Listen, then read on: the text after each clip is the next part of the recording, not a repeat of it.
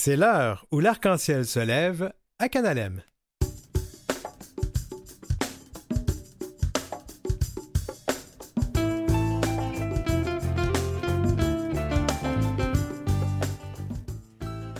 Un premier plan d'action 2 LGBTQIA+ fédéral de l'argent pour nos communautés qui en ont grandement besoin.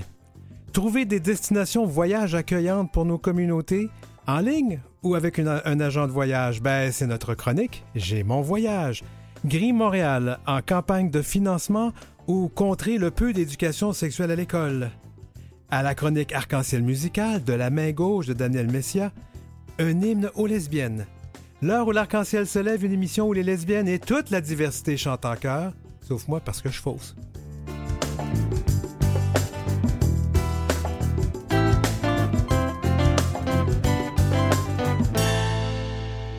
Salut tout le monde. Avant de commencer, je voulais vous remercier de vos bons commentaires au sujet de l'émission. La direction de Canalem m'en a fait part la semaine dernière, ça fait vraiment chaud au cœur. Aussi, je suis allé voir le film Boro, en français c'est Chum.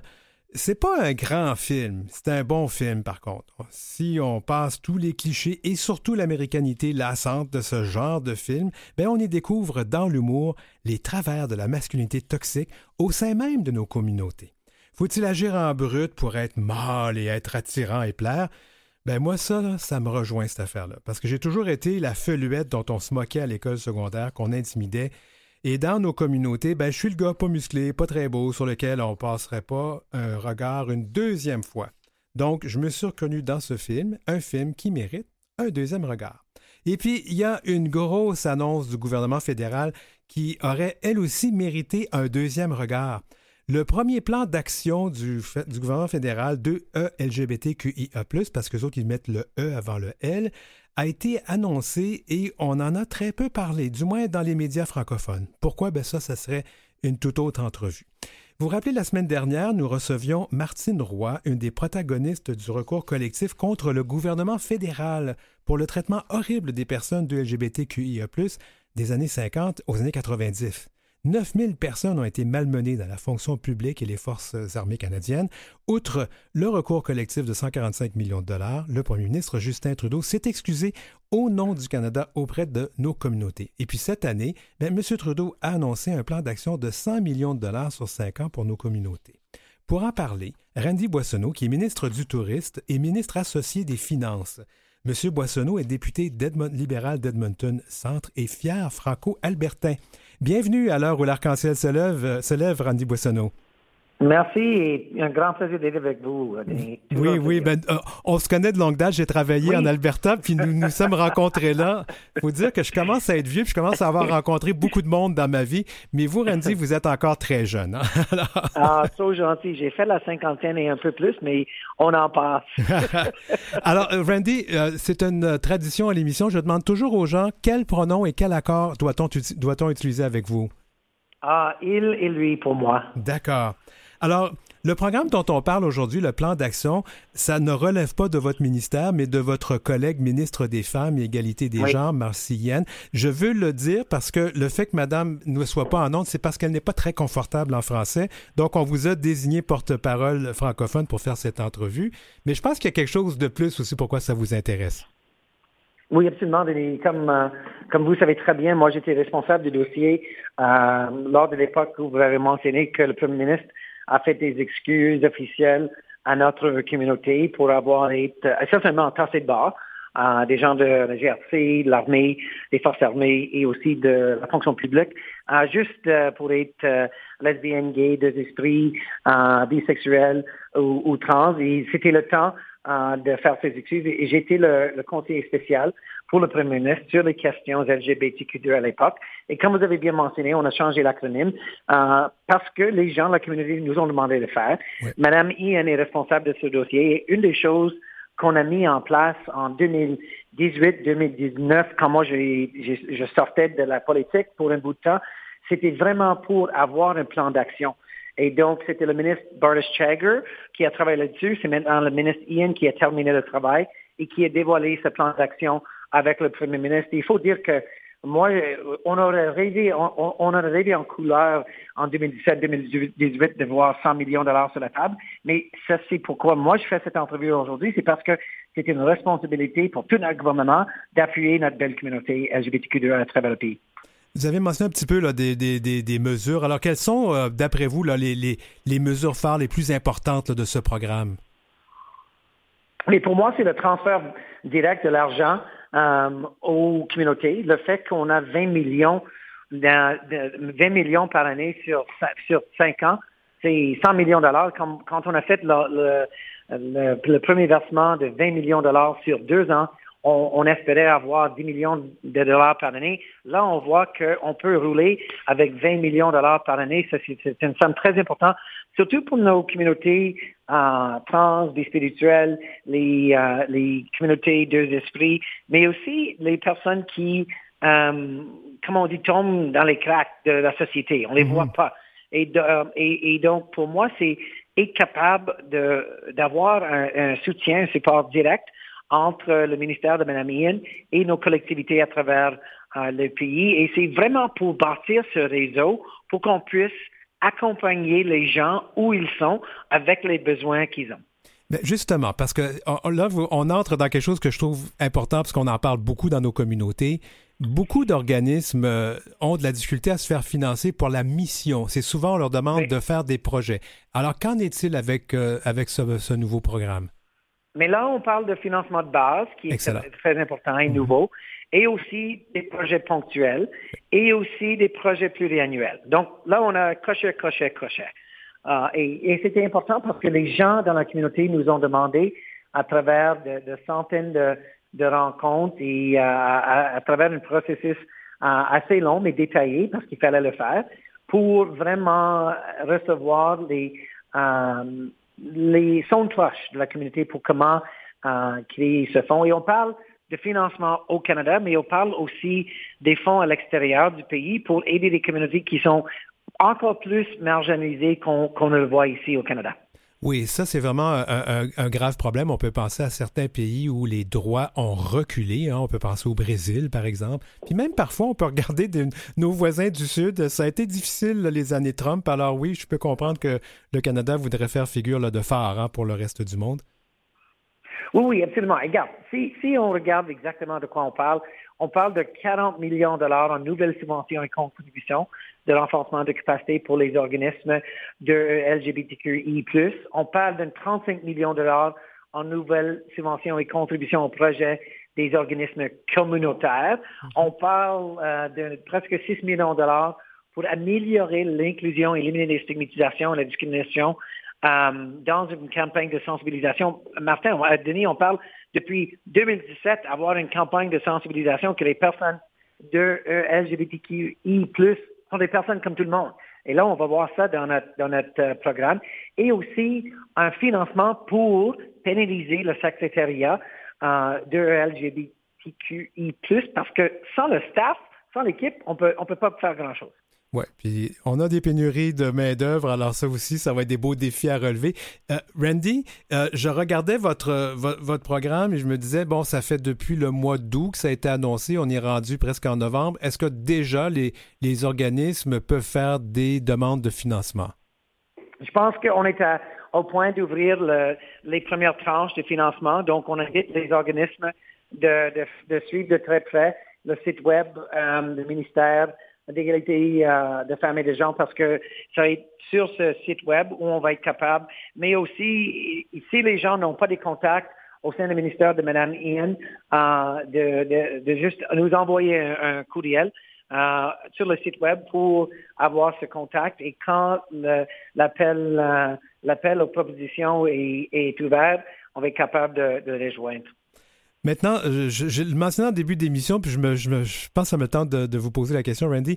Euh, mm-hmm. on n'a pas beaucoup. J'ai vu un article de la presse. Évidemment, j'ai lu beaucoup d'articles dans les médias anglophones. Comment ça se fait que ça n'a pas été. Et surtout que ça a été annoncé quand même pas longtemps après la fierté ici à Montréal. Alors, je pense que c'était même avant la fierté. Je suis un peu surpris que ça n'a pas fait aussi long feu ou ça n'a pas fait la, une comme on l'aurait cru. Mais d'une façon, je ne sais pas si c'est bonne nouvelle parce que ça n'a pas fait furie totale ou c'est mauvaise nouvelle parce qu'on n'avait pas une, une, grosse couverture. Mais je peux te dire ceci. Le gouvernement continue chaque journée de faire une approche pan-gouvernementale, une approche de tous les ministres pour rendre la vie euh, plus saine et sauf pour les personnes de notre communauté. Et que s'il faut euh, aborder des questions euh, différentes ou comme vous venez de dire, de mettre un deuxième regard sur un plan comme notre plan d'action avec 100 millions de dollars, c'est exactement le rôle qu'on veut voir avec euh, avec euh, les médias. Et je pense qu'il faut aussi euh, faire plus de contact avec avec d'autres sources de médias et, et faire notre campagne de sensibilisation. Et quand les gens vont voir cette campagne de sensibilisation, ils vont voir le petit le petit icône Canada, là ils vont dire OK, mon pays me me soutient. Moi j'étais en Thaïlande avec mon conjoint il y a plusieurs années et il y avait une campagne de sensibilisation pour que tout le monde a, pas seulement besoin, mais, mais tout le monde a le droit de vivre comme il est et, aimer qui, qui veut aimer. Et ça m'a vraiment frappé. J'ai vu la même chose au Brésil et j'ai dit, ben là, là, si le Thaïlande et le Brésil pour avoir une campagne de sensibilisation, aussi mieux d'en faire ici au Canada, et là, on va le faire. Oui, et puis finalement, ben ça, c'est un peu aussi euh, dans l'optique de tout ce qui s'est passé depuis les, depuis les excuses et tout ça, de, pour le Canada aussi de, mettre de l'avant la tolérance et l'acceptation et finalement le, comment est-ce que dirait Jean Charest dirait le vivre ensemble? Mais il faut vivre ensemble. Et regardez notre, notre cabinet actuel. On a trois ministres ouvertement gays. On a un secrétaire parlementaire euh, ouvertement gay. On est quatre de notre côté. Euh, on, nous sommes deux de la communauté euh, auprès des conservateurs. on a des sénateurs maintenant qui s'affichent comme ouvertement gays. Et Il y a du travail à faire parce que si on regarde même en, Royaume-Uni, même avec tous les députés qu'ils ont maintenant, on parle d'une 15% de leurs députés qui sont LGBTQ2.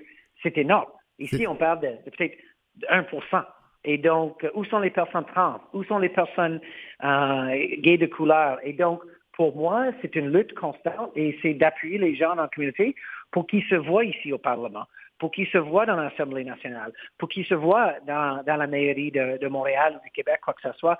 Donc, pour moi, c'est de, continuer à se tenir ensemble et d'avoir euh, des émissions comme le vôtre pour vraiment mettre euh, en vedette euh, tout le travail. C'est pas une question de tout le travail que le gouvernement est en train de faire, mais tout le bien que ces argents et que ce focus va apporter à nos communautés. Ben, c'est tout le temps qu'on a. Merci beaucoup, Randy Boissonneau. C'était Randy. Merci, Randy. C'était Randy Boissonneau, ministre du Tourisme et ministre associé des Finances.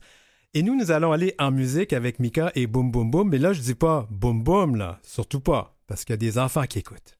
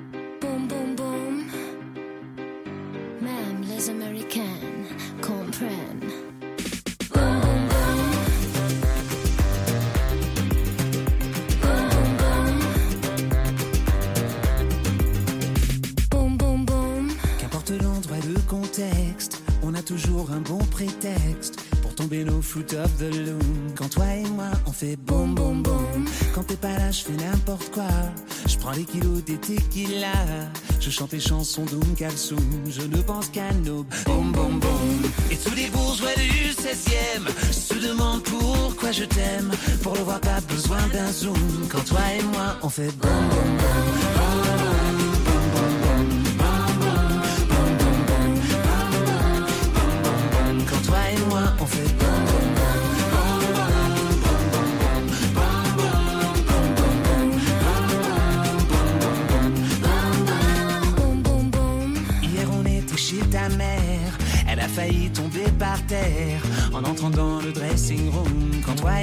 On faisait boum boum boum. Dans des ascenseurs des hôtels, on s'est monté au septième ciel. On envoie balader les grooms. Quand toi et moi, on fait boum boum boum. Et tous les bourgeois du 16e se demandent pourquoi je t'aime. Pour le voir, pas besoin d'un zoom. Quand toi et moi, on fait boum boum boum.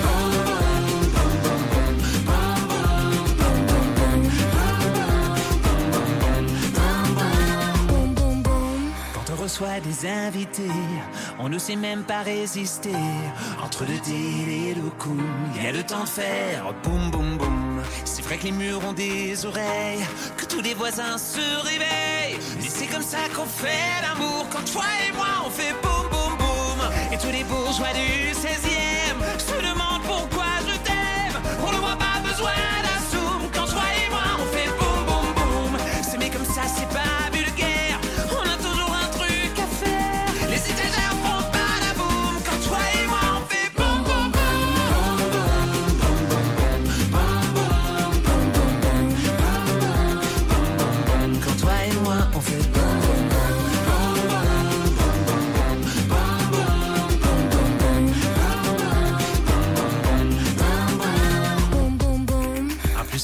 toujours deux. De plus de ça fait tout ce qu'on veut. C'est comme les coups de Brahim Asloum. Toi plus moi, ça fait boum boum boum. Pas la peine d'aller cavaler. Y'a que ça qui me fait voyager. Pas les cocotiers de Toulouse. Quand toi et moi, on fait boum boum boum. Et tous les bourgeois du 16e se demandent pourquoi je t'aime. Pour le voir, pas besoin d'un zoom. Quand toi et moi, on fait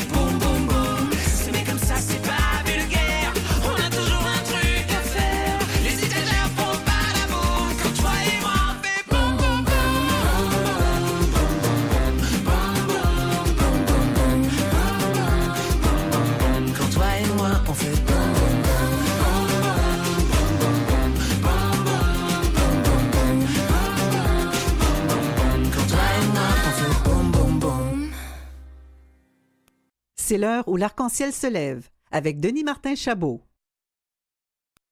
C'est la chronique J'ai mon voyage et on reçoit aujourd'hui Pascal Chalmel. Pascal Chalmel est agent de voyage et il est aussi le propriétaire, le président de lgbtvoyage.ca.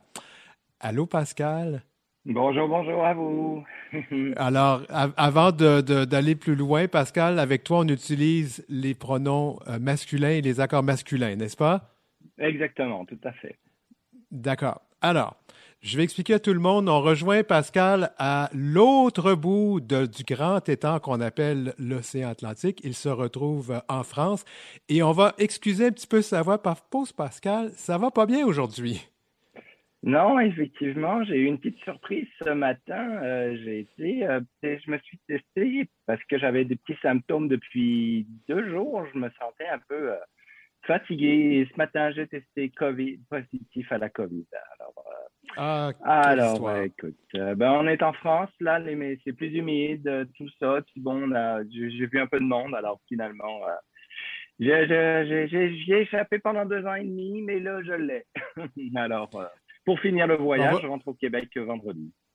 Bon, espérons que tout va se passer très bien d'ici ce temps-là. Pascal, on n'est pas là pour parler de COVID, mais on est là pour parler de post, post-COVID et parler aussi de comment on fait nos, nos enregistrements. Parce que pour beaucoup de, personnes de nos communautés, ben là, on recommence à voyager et là, on cherche des aubaines et il faut se méfier quand on va faire des recherches d'aubaines. Non, il faut dire, vous êtes agent, es agent de voyage, c'est sûr que tu veux que les gens viennent chez toi, mais il y a quand même des risques quand on va sur des sites Internet qui offrent des beaux rabais, mais il y a de quoi qui se passe qui peut avoir Oui, bien, effectivement, bien souvent, il faut faire bien attention à ce qu'on à, ce qu'on trouve sur Internet, parce que bon, effectivement, il y a beaucoup, beaucoup de choix, beaucoup de, beaucoup de, sites Internet qui offrent des, des, des, forfaits, des choses comme ça, que ce soit des forfaits vacances ou des billets d'avion, mais il faut faire bien attention parce que bien souvent, c'est des compagnies qui sont étrangères. Dans les compagnies étrangères, ben, ce qu'on trouve bien souvent, c'est qu'on n'est pas protégé par l'Office de la protection du consommateur. Donc, euh, je pense à plusieurs sites comme Oxford ou je pense à des sites euh, qui sont beaucoup plus gros et que quand on fait l'achat là-dessus, ben, bien souvent, on peut avoir des, surprises. Et je dis toujours, ben, euh, on peut magasiner sur Internet, on peut regarder ce qu'on veut, on peut se donner une idée un petit peu de ce qu'on veut, mais moi, je préconise toujours que ce soit nous ou, une autre agence, ben, d'appeler son conseiller en voyage qui, je suis sûr, va être capable de trouver la même chose euh, similaire. Des fois, il y a une petite différence de tarif, mais ça vaut la peine de faire. Puis, euh, je, je pense que après, depuis, avec, ce qu'a vécu un peu le domaine du voyage, ou comme beaucoup de, domaines avec, euh, avec la COVID, il faut encourager nos commerces locaux. Donc, euh, je dis toujours oui. Euh, peut-être que, le forfait va être 20 dollars un petit peu plus cher, mais d'un autre côté, ou pas forcément, mais on encourage une entreprise locale. Et moi, je crois à ça. Je crois qu'aujourd'hui, on doit encourager nos commerces locaux. Alors, oui, il y a des aubaines sur Internet, il y a des choses comme ça, mais bon, acheter un voyage, c'est aussi bien souvent une somme d'argent quand même importante.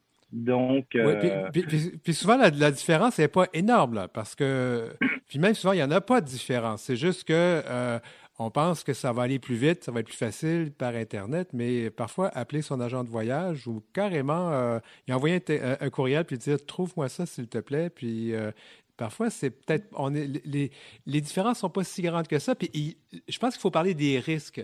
Parce que quelqu'un ah. qui achète, qui achète par une, une, compagnie euh, en ligne uniquement, qui est une compagnie étrangère qui n'est pas soumise aux lois canadiennes, bien souvent, ah, là, il peut avoir des petits problèmes quand on, on a, je ne sais pas, un avion qui est annulé, un vol annulé, un problème, on, doit se prévaloir d'assurance. C'est compliqué, là.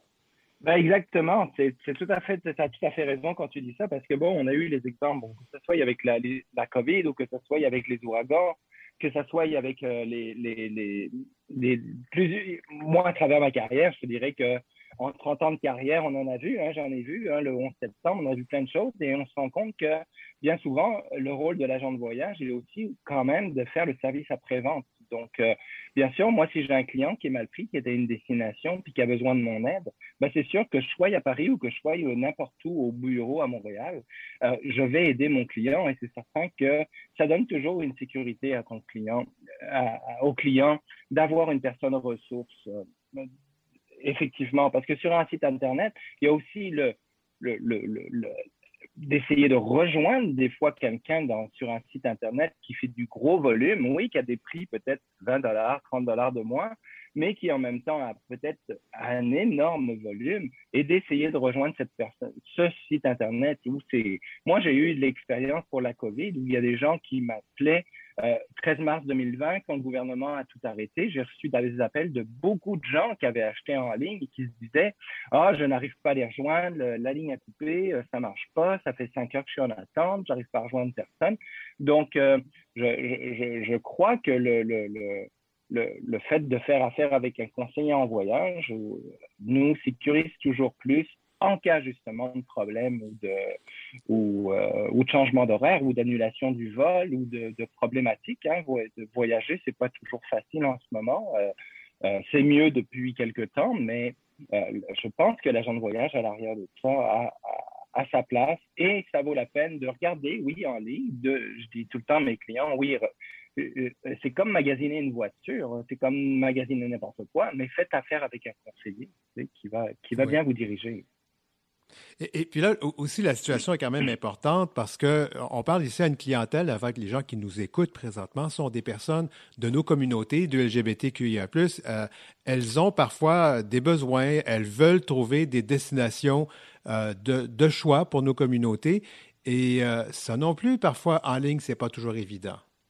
Non, tout à fait, exactement, parce que l'information, c'est sûr que moi, je parle au niveau de la communauté parce que notre, mon agence de voyage se spécialise beaucoup pour la clientèle LGBTQ, euh, euh, toute la clientèle euh, gay, lesbienne, tout ça, on connaît, on connaît le produit, on a fait, on a des formations, on a des séminaires par rapport à ça, on sait où envoyer le client. C'est sûr qu'en ligne, on peut regarder, tu tapes dans Google, bon, recherche de telle destination, mais c'est sûr que des fois, avec une agence spécialisée, ben, c'est comme dans tout. Hein. Quand on choisit un spécialiste dans quelque chose, ben, on est plus sûr de diriger vers le produit qu'on désire. C'est, euh, Ça, c'est, ça, c'est sûr et certain. Mais c'est vrai que sur Internet, on peut facilement trouver quelque chose puis dire, ah, tiens, par exemple, cette petite auberge, ben, je vais demander l'avis de mon conseiller en voyage ou je vais demander à l'avis à une agence qui se spécialise pour la communauté. Même au niveau des, euh, des, des, des, festivals gays, que ce soit euh, euh, l'Espagne ou quoi que ce soit, ont des festivals, le Portugal, il y a des choses comme ça. Donc, on est, on est, en, on est au courant de ces choses-là. Donc, euh, on, on, est à même de mieux, de mieux diriger le client vers son besoin, effectivement. Ouais, puis je, je, vais revenir aussi là, lorsqu'on a besoin de, de services, on a besoin d'aide ou de remboursement. On sait que euh, au Québec, il y a euh, des frais qu'on paye euh, qui font partie, donc, lorsqu'on fait affaire avec un agent ou une agente de voyage ou, ou, au moins même un site web de voyage qui est basé au Québec, on doit oui. payer des frais qui nous protègent au bout du compte. Parlons de, de ces frais. Ça peut-être, ça peut-être l'air de beaucoup d'argent, mais c'est pas tant d'argent que ça. Puis quand ben, on est pris, ça peut aider. Non, effectivement, le frais de l'OPC est basé sur 0,35% par tranche de 1000, si on veut. Donc, c'est à peu près 3,50 dollars par tranche de 1000 dollars qu'on qu qu donne euh, à l'agence de voyage ou quand on achète en ligne euh, avec une agence qui est comme moi, on a un site LGBT Voyage, un site en ligne, le ce frais-là est automatiquement calculé et ce frais-là va servir en cas de faillite du fournisseur, en cas de, euh, en cas de service non rendu. C'est quand même une protection là, pour, pour le client.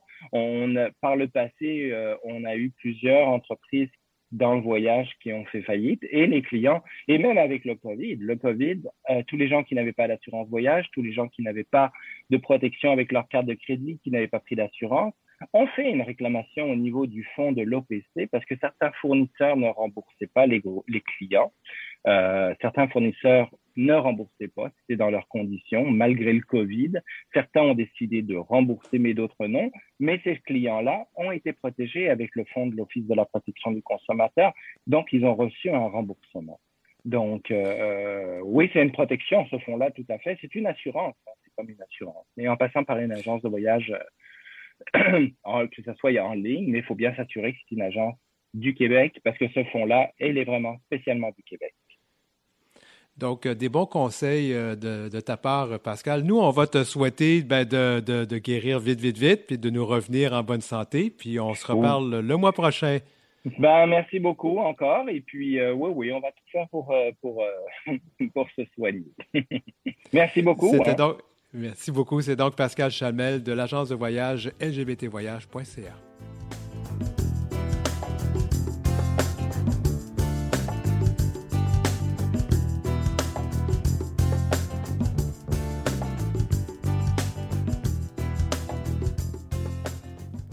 Vous avez des commentaires ou des suggestions de sujets ou d'entrevues pour Denis Martin? Contactez-le à heurciel.outlook.com. C'est heurciel en un seul mot et en minuscule, outlook.com. Suivez Denis Martin aussi sur sa page Facebook et sa page Instagram, dmchabot auteur. Ouais, ouais, ouais, on était bien, bien, bien serrés. Ça fait que je vous dis un petit, un petit au revoir. On se revoit après la pause de deux minutes. À tout de suite.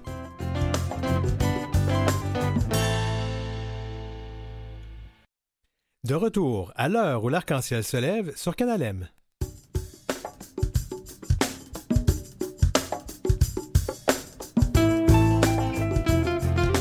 Dans cette deuxième demi-heure, on revient sur la question du financement des organismes de LGBTQIA+. On a entendu tout à l'heure Randy Boissonneau parler du plan d'action de son gouvernement fédéral pour nos communautés.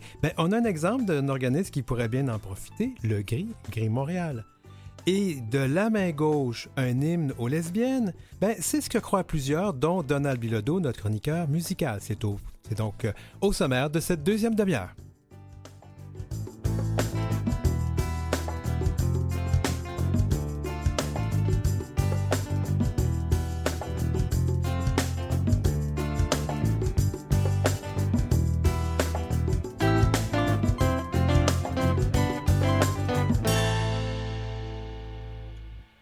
Vous écoutez L'heure où l'arc-en-ciel se lève avec Denis Martin Chabot.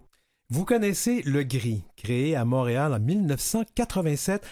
On retrouve des chapitres locaux maintenant du GRI dans plusieurs régions du Québec. Le GRI Montréal, donc c'est le groupe original, euh, Groupe de recherche et d'intervention sociale, donc GRI, est un organisme communautaire à but non lucratif qui démystifie les orientations sexuelles et les identités de genre par la méthode du témoignage. Annuellement, les 250 bénévoles du GRI Montréal font plus de 1000 interventions dans les écoles. C'est pas rien. Marie Ouzo est directrice générale du GRI Montréal, qui en est à sa qui est en pleine campagne de financement. Marie, bienvenue à l'heure où l'arc-en-ciel se lève. Bonjour, merci de me recevoir. Alors Marie, c'est une tradition ici et on le fait parce qu'on veut que les gens apprennent à respecter ça. Quel accord et quel pronom utilises-tu? Alors, euh, pronom elle, accord au féminin. D'accord, bon, on s'entend là-dessus, ça va bien aller. Avant de parler de la campagne, on va parler de gris, c'est important. Mm-hmm. Euh, je sais, on vient de le dire, vous faites 1000 interventions par année, là. Mais de quoi on parle comme intervention? Oui, c'est une bonne question. On appelle ça des interventions, mais c'est vrai que c'est un, peu un jargon. Mais c'est le jargon qu'on utilise pour les, pour les demandes de financement. oui, c'est ça, exactement. Donc, dans le fond, ce sont des ateliers. Mhm. Euh, comme tu l'as très bien dit, moi, je travaille avec des bénévoles, environ 250 bénévoles, qui vont rencontrer les jeunes. Et ce qu'on cherche à créer, c'est un dialogue. Donc, pendant une période de cours, ça va être un échange, questions-réponses. Et les bénévoles vont répondre aux questions qui préoccupent les jeunes, mais sur base de leur vécu. Donc, c'est le partage de leur, de leur parcours, de leur vie, depuis peut-être les premiers émois, les, premiers, euh, les premières prises de conscience de leur orientation sexuelle ou de leur identité euh, de genre. Et ça va être un échange euh, sur des questions qui vont être aussi vastes que comment est-ce que tu as eu tes premières prises de conscience jusqu'à euh, comment tes parents ont réagi ou euh, as-tu euh, quelqu'un dans ta vie ou veux-tu des enfants ou comment est-ce qu'on fait pour faire une transition donc, on parle des gens qui parlent de leur expérience à eux ça veut, ou à elles. Donc, ça veut dire que souvent, il faut envoyer une personne gay, une personne lesbienne, une personne trans, une personne non binaire, je ne sais pas, là, ça dépend des, de ce qu'on, des personnes qui sont disponibles et des besoins des écoles, c'est ça? Exactement. Donc, tous nos intervenants et intervenantes sont issus des communautés LGBTQ+. D'accord.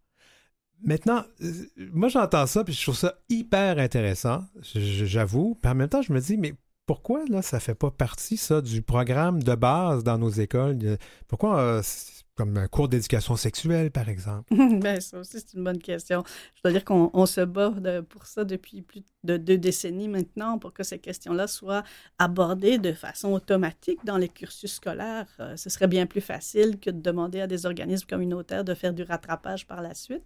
Euh, malheureusement, ce n'est pas le cas encore. Hein. Les cours euh, formels d'éducation à la sexualité ont disparu au milieu des années 2000 il y a eu maintenant ce qu'on appelle des apprentissages obligatoires qui ont été réintroduits dans les écoles depuis euh, les premières années du primaire jusqu'à la fin du secondaire, mais ça reste euh, vraiment anecdotique parce que ce sont quelques heures par année.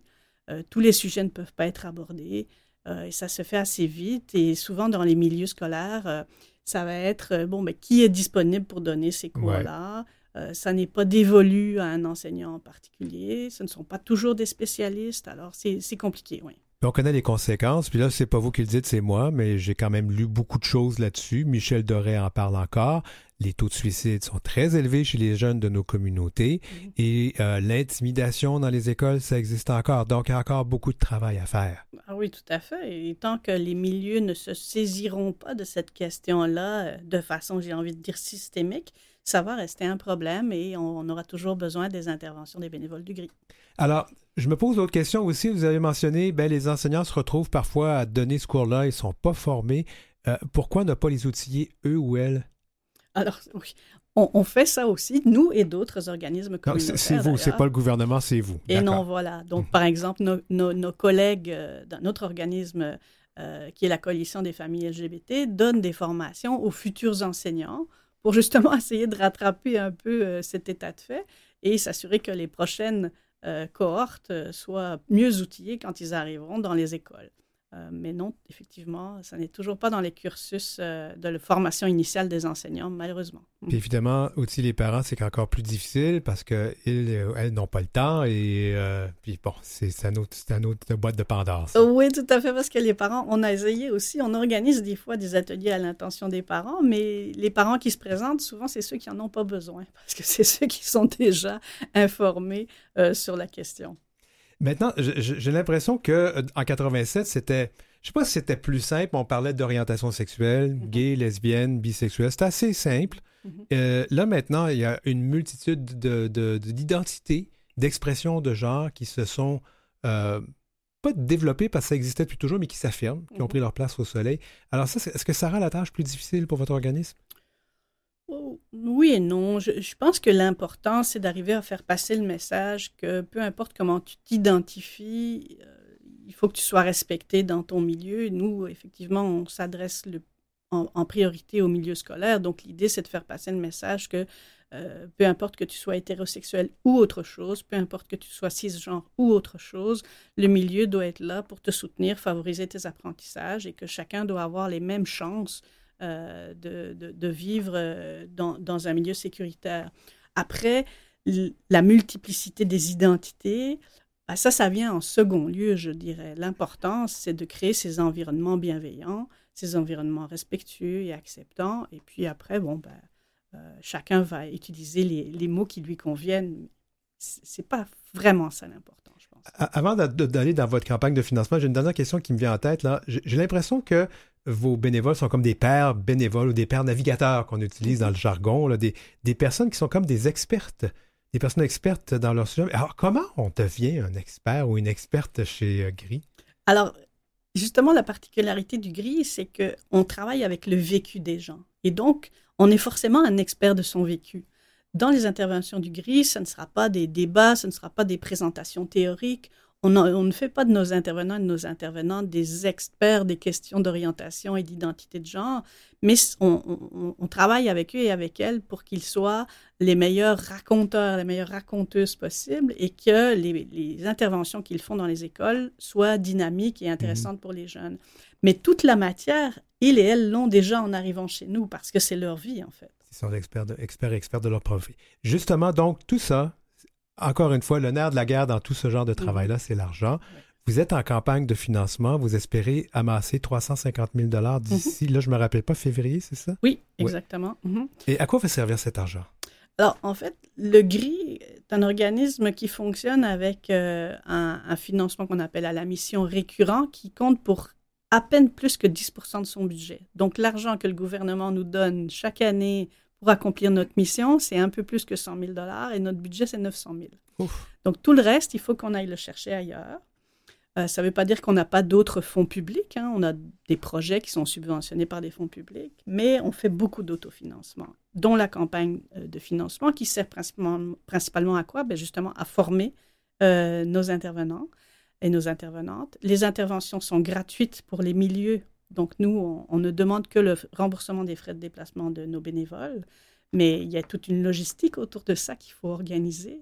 Euh, les, comment dire, les formations dont je parlais tout à l'heure, bien sûr, il y a les formations initiales, mais on veut que nos intervenants et nos intervenantes restent à jour. Donc, il y a tout un processus de formation continue qui, là aussi, demande de la logistique, des invités, du matériel. Euh, Donc, il y a beaucoup de choses euh, à gérer de ce côté-là.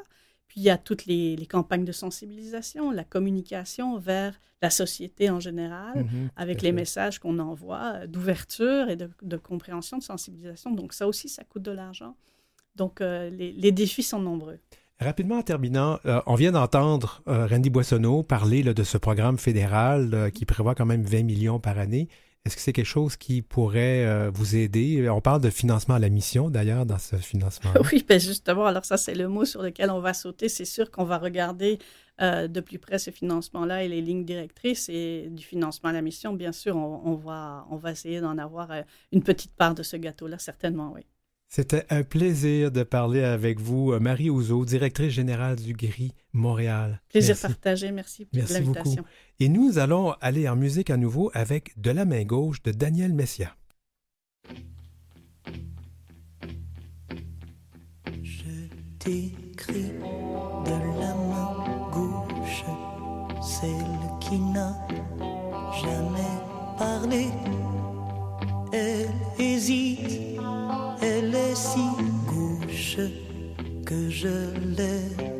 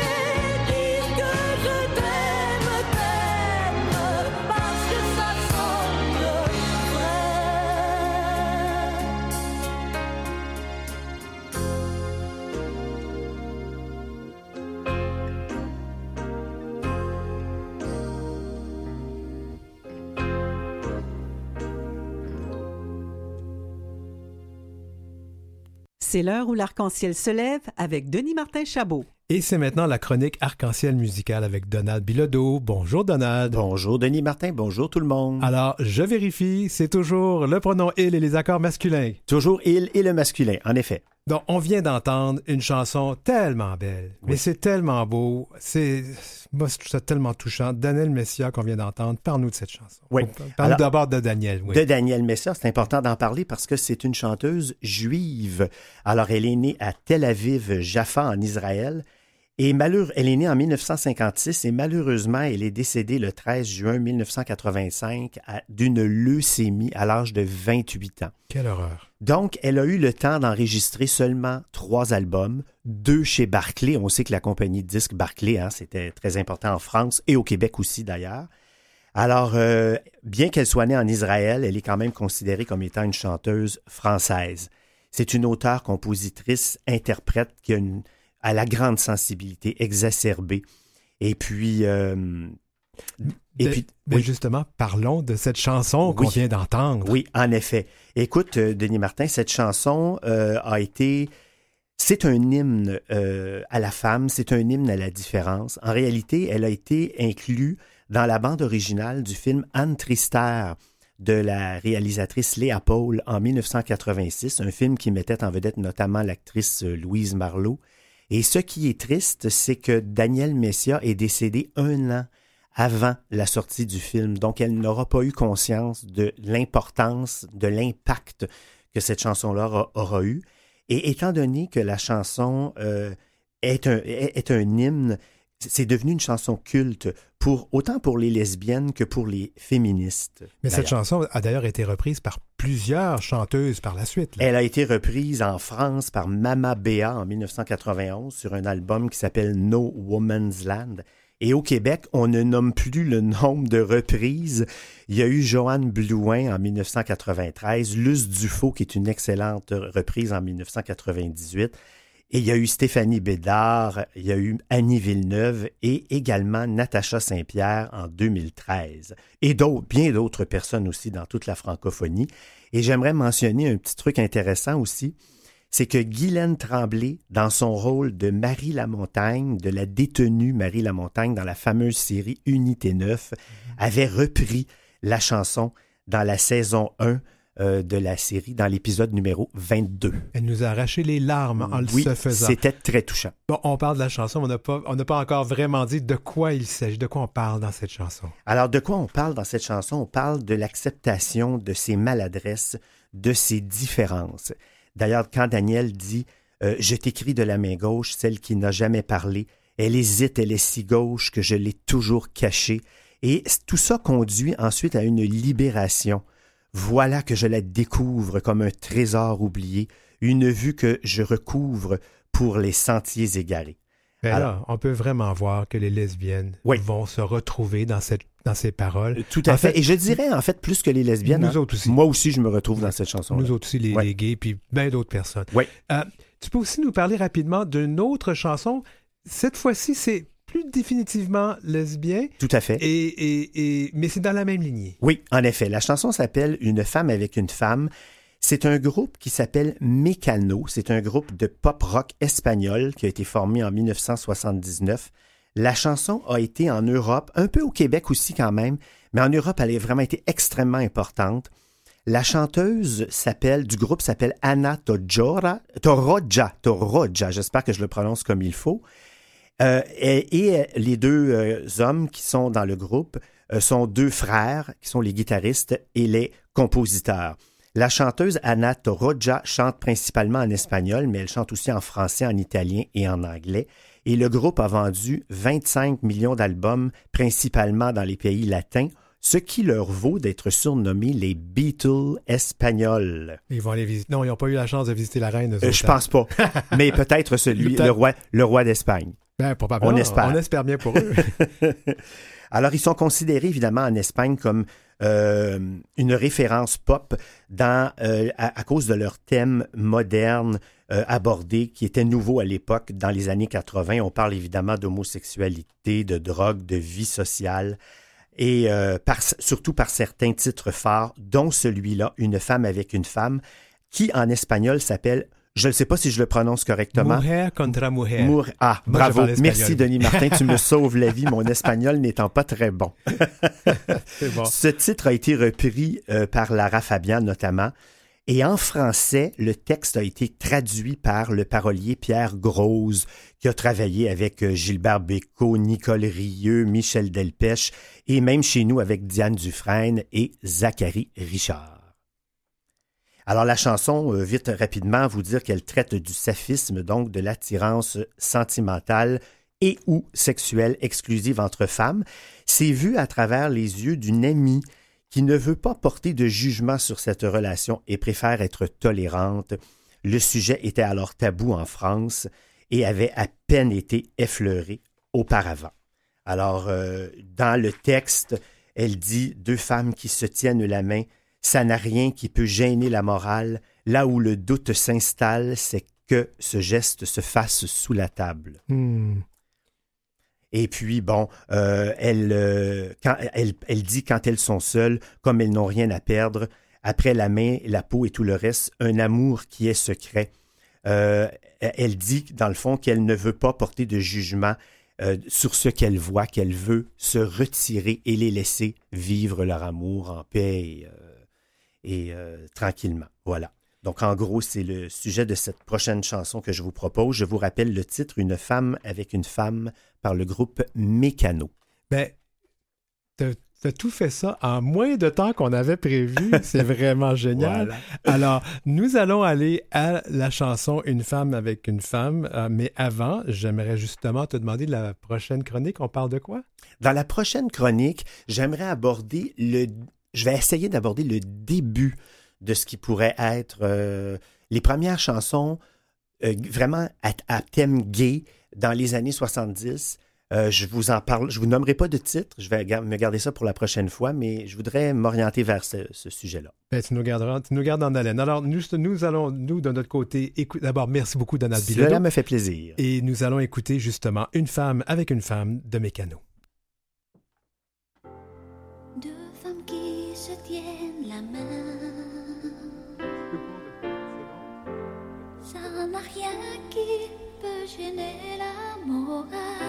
Factuel.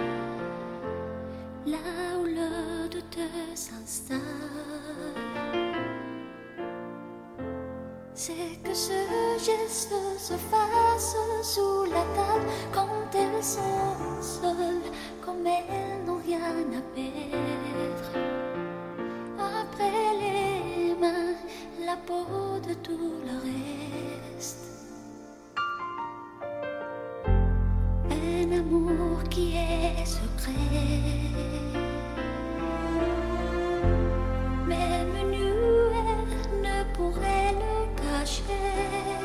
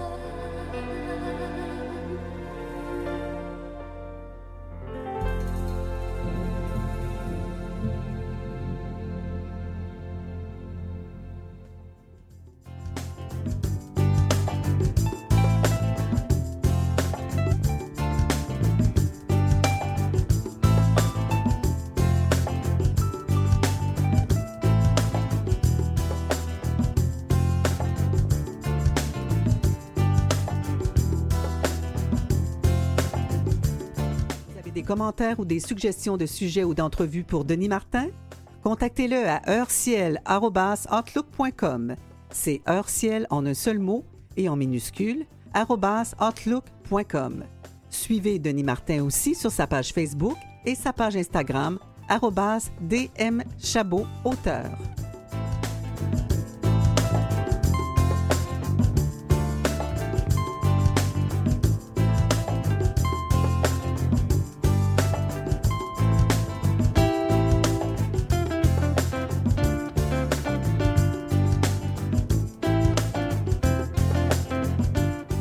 C'était l'heure où l'arc-en-ciel se lève pour ce lundi 24 octobre. Merci à nos invités aujourd'hui, Randy Boissonneau, ministre fédéral du Tourisme et ministre associé aux Finances, Pascal Chalmel de lgbtvoyage.ca, Marie Ouzo, directrice générale du Gris Montréal, et notre mélomane en résidence, hein, j'en ai beaucoup de monde en résidence ici, Donald Bilodeau. Merci à l'équipe, France Dauphin à la recherche. Merci Mathieu Tessier aujourd'hui qui remplaçait à la mise en onde. Merci à Julie Curley pour la musique thème, Gerly Ormelette aux réseaux sociaux de Canalem, Jean-Sébastien Laliberté, chef de diffusion à Canalem, et Marjorie Théodore, présidente et directrice générale de Vue et Voix et de Canalem. Je m'appelle Denis Martin Chabot, je vous souhaite de passer une bonne semaine, on se revoit la semaine prochaine.